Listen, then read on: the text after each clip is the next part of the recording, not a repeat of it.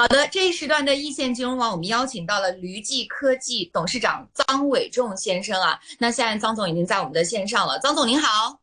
你好，主持人。嗯，今天非常高兴请到臧总来到我们一线金融网，跟我们的听众朋友们一起来聊一聊。其实，在七月、八月这两个月呢，我们一线的听众大家最关心的一个问题就是。类似于有那么一点点的消费降级的感觉，很多来我们节目的这些分析师也好，股评家也好，包括很多经济学家也好，都会跟我们说，发现呢，原来可能大家选择去买房子的钱，哎，用来出去旅游了，用来出去享受生活了；原来可能女生们用来买包包的钱，可能用来去健身了。那今天我们特意把张总请到我们的这个直播间里来，主要就是跟大家聊一聊跟消费相关，特别是跟旅游相关的这些话题哈。那驴记科技其实从这个名字上来讲，首先这个驴嘛，很多人都知道驴友驴友都是跟这个旅游相关的。先来跟我们介绍一下驴记的主营业务这一块大概是怎样的，好吗？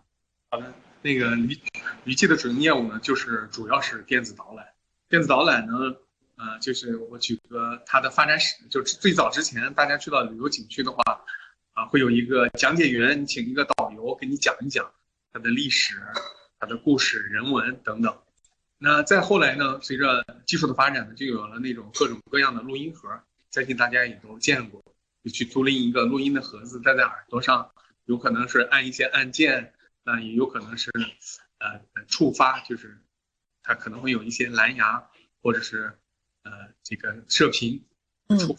位置触发来讲解。那我们呢是公司成立于二零一三年十二月，当时呢正好赶上了中国移动互联网快速发展，还有移动支付，那种手机的终端越来越先进，质量越来越好，所以手机它的性能的话比传统的录音盒要好很多，因此在手机上就能肩负这个讲解的功能。于是我们驴记公司。呃，它的主要的就是把以前的人工的讲解员和录音盒放在手机上，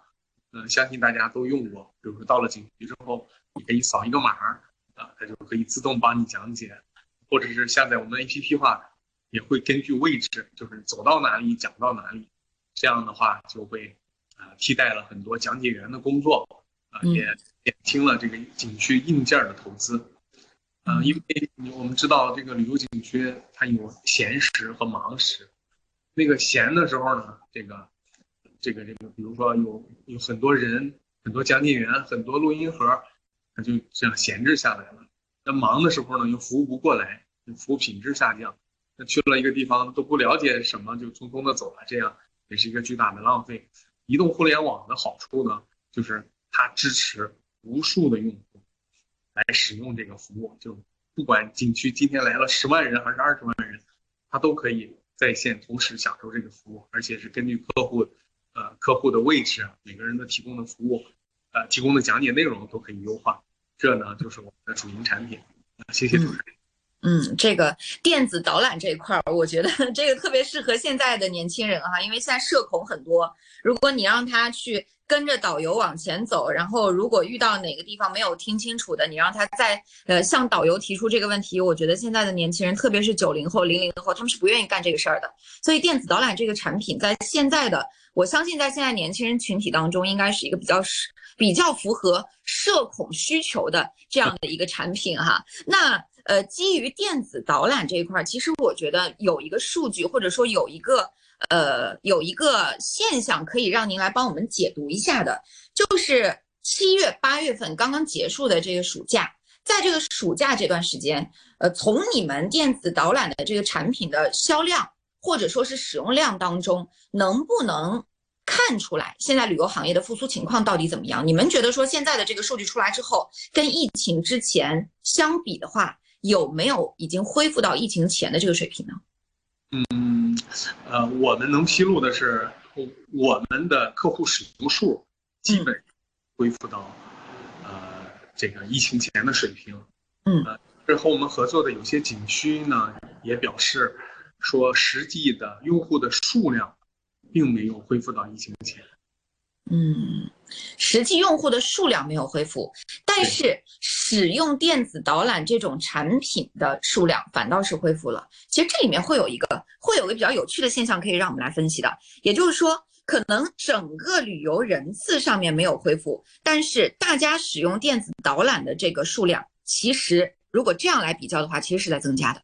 哎，对，是的，这里面这个数据每年都有显示，它的增加呢是分为两部分。第一部分的话是线上的用户越来越多了，因为您知道我们的主要的销售渠道都是通过互联网，用户在在线购买门票的时候顺便买一个电子导览，它是打包的，呃，就是这个每年大概有几个点的数据，就是呃现在应该是占到线上用户已经占到整个游户用户数量的百分之二十一左右，就线多了，那使用我们的自然多了。第二个的话是，我们呢，呃，这个在疫情期间呢，也逐步逐步找了一些景区，我们在线下呢贴了一些二维码，这样的话，相当于是线下的用户也逐渐变成我们的客户了。哦，因为这个所有的用户的话，它的来源大致分为三类，第一类的通过，比如说我在嗯嗯在在在互联网平台上在 OTA 买一个门票，然后我就去了，这是一类，这是线我们称之为线上用户。第二类的话是。就是我哪也没有，我今天想去哪儿，我自己就去到景区门口买票，我们称之为线下散户。然后第三类的话是跟着旅行团，旅行团把他安排的哪个景区，他就去哪个景区。嗯，但是线上的这部分份额是逐年增加的。嗯。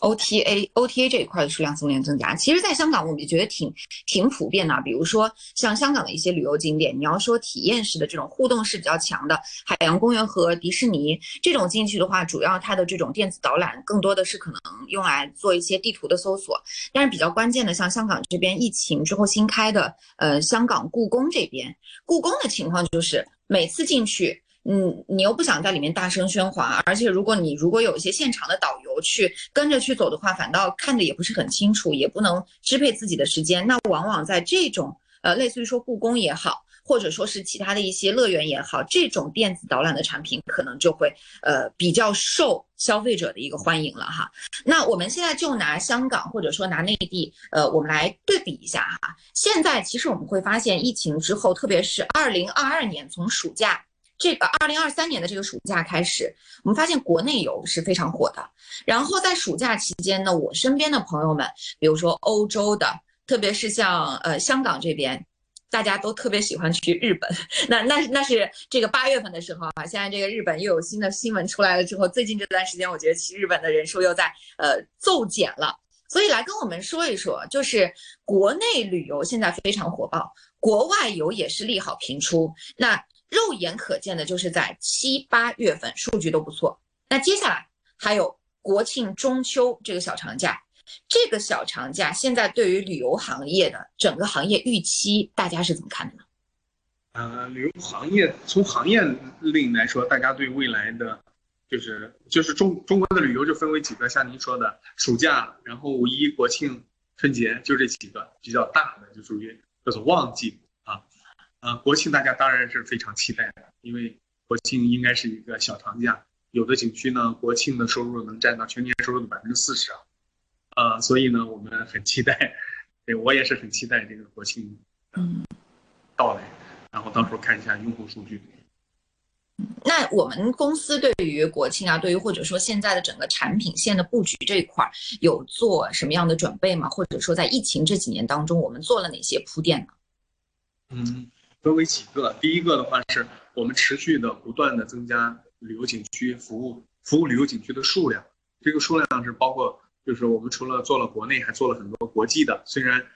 口罩期间呢，中不能这个出境，但是我们已经把产品准备好了，未来大家出去的时候就可以方便的使用。第二的话，境外的景区呢，包括国内的景区，我们在也在逐步的匹配其他的语种，比如说英文版啊。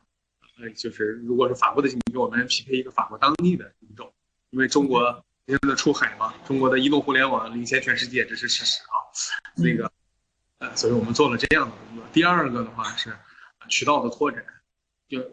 虽然是国内我们的已经是就是市场占有率百分之八十六点三，呃，但是国外的话，我觉得仍然还可以拓展。除了线上呢，我们还线下的合作，像这个卢浮宫啊什么的，我们线下进行合作。第三点的话是我们呢，就是大模型、大数据，我们也内测了。我们现在是就是讲解和导游的话，它是两个，或者传统人工的话，它是三个三个模式。一个就是讲解，我跟你讲，这个做了哈行业里。第二个是说。我来答疑，你有什么问题你来问我。那等一会儿我可以跟主持人分享一个我们大数据模型的，呃，这个自动问答，欢迎你可以问任何问题都可以。自动问答问任何问题，那我们要给这个张总出难题了哈，就是呃，我其实挺想问一下的。刚刚您说到了，说在中国地区的现在目前的占有率大概是在百分之八十六点多左右。香港这边，因为我们易线金融网听众其实都是香港这边当地的，那来跟我们说一说香港有哪些旅游景点当中，其实已经有我们的这种电子导览产品了？呃，我们因为呃电子导览呢，它有一个特征，就是本地人不会用。啊，对，因为他已经很熟悉了，通常都是就外地来的，第一次来的客户。呃，所以如果是香港的用户的话，你去过故宫的话，啊，或者去过中国大陆任何一个著名景区的话，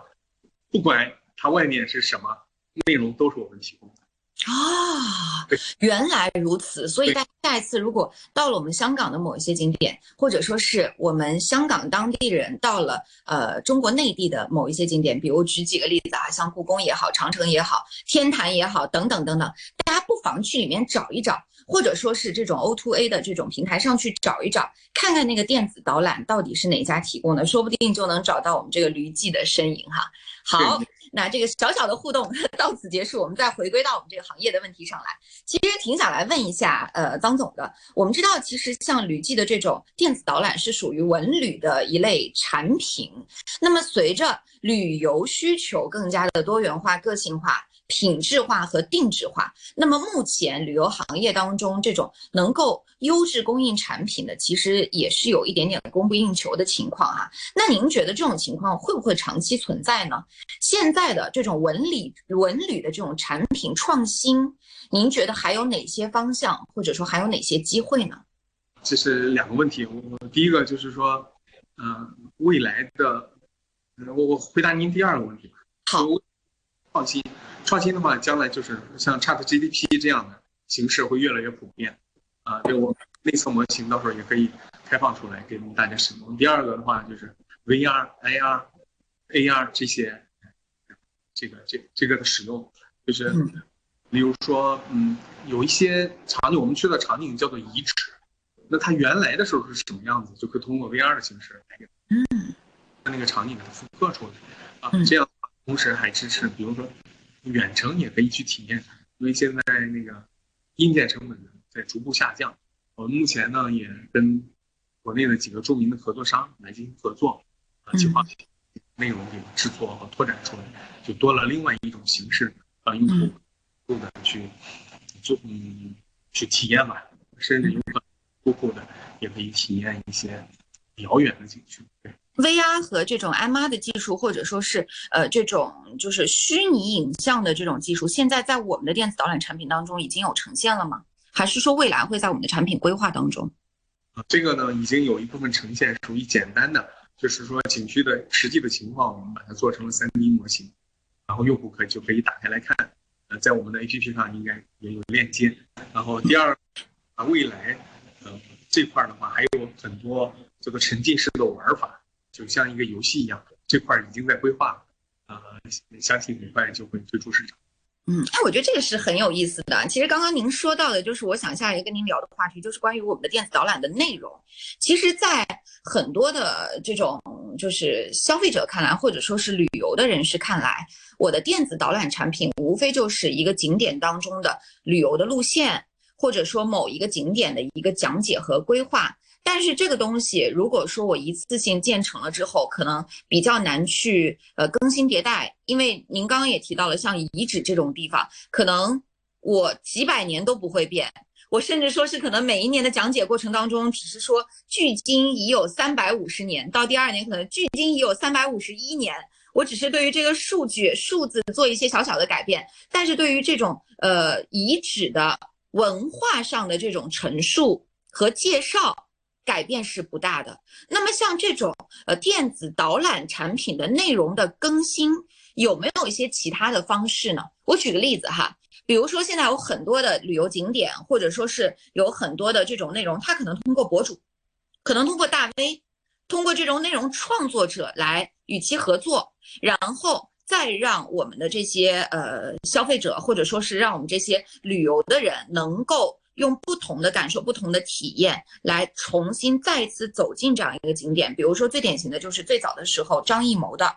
这种真人的这种演出。它又使得让很多的景点又活了过来。那在我们的电子导览当中，除了刚刚您说到的这种 VR 技术的应用之外，有没有跟博主或者说跟大 V 的这种内容上的一个创作这块儿，咱们有没有一些新的思路拓展？嗯，创作上的话，我们一直都使用了这个叫做使使用比较多的叫做标准化，然后个性化的话有有就是根据有些地方政府叫做 G 端的生意来有定制的。比如说，这个是专门为孩子定制的项目。你同样去一个植物园，那孩子的讲解版就有可能和成人的不一样。他会讲解说这个植物长什么样子，对，然后它的生长过程、它的历史演进，对我们有这样的版本。但是这样的版本通常都是和政府单独定制的，或者是景区单独定制。这是也是我们 to B 业务的一部分。嗯，哎，这个蛮有意思的，就是比如说我们到了一个呃这个动物园。可能，呃，十八岁以下的小朋友，他可能走的是这一条路线；如果是父母带着孩子或者父母带着老人的这些，他可能走的是另外的一条路线。就是根据不同年龄层，然后你们的电子导览的这种内容的陈述也是不一样的。是的，就甚至音质都是不一样的。我们音质也会有变化。就是我们有这个是所谓的叫男生版、女生版这个理解哈，娃娃音呢，这个等等，就各种版本也会有。哦，这个其实就是某某地图，呃，像某某 Map，它会有这种谁谁谁明星版本，然后谁谁谁的这种声音，哎，这个也是一个很有意思的，使得我们在旅游过程当中也是能够有一定的这种体验感啊。下一次我们可以尝试一下，把我们一线金融网的主播的声音录进去，然后给大家来介绍一下整个香港电台，说不定也能有一些游客把我们这儿作为一个打卡点哈。下次这个。下了节目之后，我们可以跟张总来具体的聊一聊哈。好，那时间关系，我们来问张总最后的一个问题。其实我们回到现在旅记所呃所去做的这些业务，刚刚也讲到了电子导览，我们的市场占有率在中国地区已经达到了百分之八十多。境外的话，现在我们也在大量的去铺设，但是。话说回来哈，电子导览这个业务你要再铺，我估计就是全球所有的景点我们全部铺完，而且现在驴记应该是占了非常非常多的比例了。那么关于投资者这边的问题就来了，很多的投资者他们一定会问说，像我们这样的这种文旅产品类的公司，或者说可能跟旅游科技相沾边的这种公司，我的第二增长曲线，作为我业绩的第二增长曲线在哪里？那这也就是在咱们披露了中报之后，投资人非常想知道的关于我们接下来的业务发展的一个逻辑，可不可以跟我们讲一讲？嗯，我想强调的是，虽然我们在手机电子导览里占据了百分之八十六点三以上的市场份额，但是我们占所有游客里面仍然是非常少的。因为大家可以看那个数据，就是我们的全部的数游客，假设是。一百的话，那我们只销转了其中的百分之二十里边的百分之十几，嗯，所以其实我们面对 to C 端的受众，我们这个呃挖掘的渠道和我们增长的空间还是非常大的。对对对，就是我们呃，这除了线上的销售，还有线下，还有旅行社，我们都会逐步去合作。除此之外，还会扩展到境外，然后然后包括入境的，通过各种语言版本的适配，这样都会增加，而且这些是。可预期、可达成的，这我们对这个是很有信心，因为这是我们的主业嘛，本身。第二，新的创新，呃，一个呢是通过 通过嗯叫自动问答或者是智慧 AI 的问答，然后回答客户所有的问题，就是让他的服务变得更更叫千人千面，每个人都不一样。然后除此之外呢，第三个就是说一些新的技术的应用，AR、AR 设计不同的产品，增加游区。景区的收入，也同时增加用户的可玩性。嗯，好，谢谢张总今天接受我们易线金融网的专访。我们也期待说，在旅游行业、在电子导览的行业，或者说在未来的这种创新型的旅游科技的这个行业当中，公司能够走得越来越好。再次感谢您，也谢谢我们呃易线金融网的听众朋友们的聆听。我们这一时段的专访就告一段落，谢谢，拜拜。好，那我们刚才听到了这样子一个关于科技旅游的一个专访啊，回来一线金融网再见。